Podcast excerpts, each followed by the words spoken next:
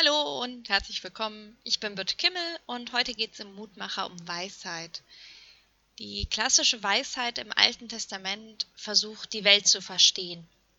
Sie folgt dabei dem Gedanken, dass alles von Gott auf eine bestimmte Art und Weise geordnet ist und dass es nötig ist, den eigenen Platz im Leben zu finden, damit das Leben gelingt.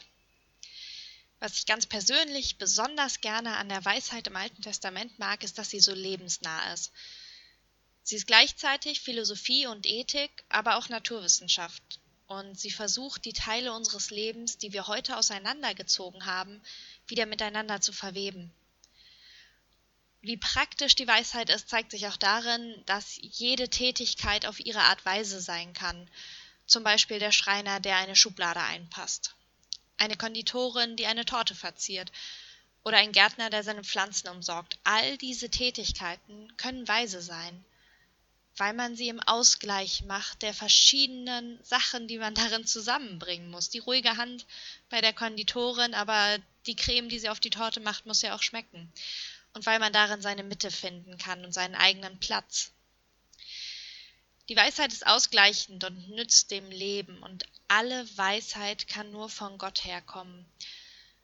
So ist es im Alten Testament auch völlig undenkbar, dass man weise sein könnte, ohne gottesfürchtig zu sein. Und erst mit Gott können sich Naturwissenschaft, Ethik und Philosophie so ganzheitlich verbinden.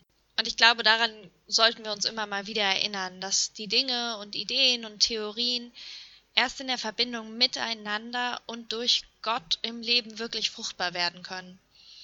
Die Losung für heute steht im Buch der Sprüche in Kapitel 2, Vers 6. Der Herr gibt Weisheit und aus seinem Munde kommt Erkenntnis und Einsicht. Ich lade Sie ein, mit mir zu beten. Gott, weise sein heißt das richtige Maß finden.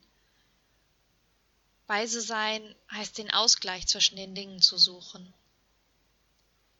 Lass mich heute weise sein denn ich weiß, dass ich ohne dich nicht weise sein kann, dass ohne dich kein Leben ist. Sei heute bei mir und schenke mir Einsicht. Amen. Das war's für heute. Ich wünsche Ihnen einen gesegneten Tag und wir hören uns bald wieder. Tschüss.